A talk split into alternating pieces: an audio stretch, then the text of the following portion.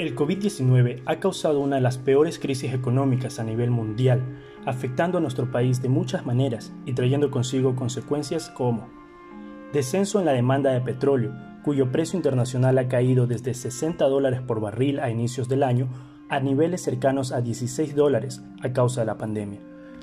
Relaciones con China, uno de nuestros principales socios de exportación, causando una pérdida de ingresos en exportaciones no petroleras que en 2019 representaron 13.650 millones, lo que equivale al 12.71% del PIB.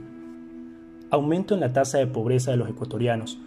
Las estimaciones del Banco Mundial son que, hasta diciembre de este año, el índice de pobreza estará en un 35% de la población. Sin embargo, la cifra de extrema pobreza se ha situado en un 21% entre mayo y junio, como efecto inmediato de la pandemia locales comerciales cerrados por falta de ingresos. Según datos del SRI, las ventas privadas cayeron en 6.271 millones de dólares entre marzo y abril del 2020, pero en mayo esta cifra subió a 14.000 millones. Interrupción en la cadena de suministros y mercado. Muchas empresas dependen de los insumos intermedios importados desde China y otros países afectados por la pandemia. Esto causó una escasez de productos y a su vez una alza de precios. Hay muchas empresas que no se podrán recuperar de la crisis. El Banco Mundial estima que dos de cada tres empresas ecuatorianas dejarían de ser rentables en el mediano plazo a finales de este año.